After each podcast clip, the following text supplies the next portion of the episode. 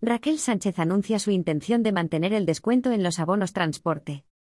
La medida se aplicará de tener continuidad del gobierno actual, que ya se comprometió a prolongar esta medida durante la presentación de los PGE de 2023. La ministra de Transportes, Movilidad y Agenda Urbana en funciones, Raquel Sánchez, ha anunciado esta mañana la intención del Gobierno de mantener los descuentos en los abonos transportes durante 2024. Además, ha anunciado el compromiso del Gobierno en convertir esta medida en estructural para determinados colectivos. El anuncio lo ha hecho esta mañana en el encuentro Urbes Resilientes El País, Acciona.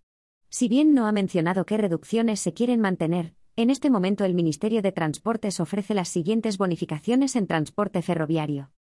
Cercanías y media distancia convencional, abonos gratuitos cuatrimestrales con una fianza de 10 euros para los de cercanías, y de 20 euros para los de media distancia, que se devuelve si se hacen al menos 16 viajes sencillos en el periodo de validez. Ver cómo funciona el abono recurrente gratuito. Abonos Avan, los trenes de media distancia y alta velocidad tienen un 50% de descuento sobre su precio habitual. Ver abonos Avan.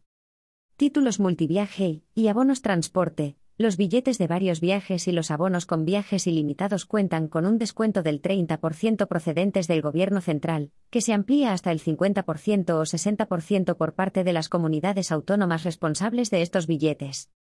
La continuidad de estas medidas durante 2024 depende de si se mantiene la coalición de gobierno PSOE-Sumar barra Unidas Podemos, promotora de estos descuentos como medida para combatir las consecuencias de la invasión rusa de Ucrania. De este gobierno depende también que estos descuentos se conviertan en definitivos. Si bien hasta ahora se había defendido que se convirtieran en estructurales de manera general, Raquel Sánchez ha acotado esta medida a determinados colectivos. Tampoco ha detallado a qué colectivos hace referencia, aunque desde Viajar en Tren entendemos que son aquellos con menos recursos. Consideramos un acierto acotar estas bonificaciones a quienes más lo necesitan como una manera de fomentar el uso del transporte público optimizando el gasto.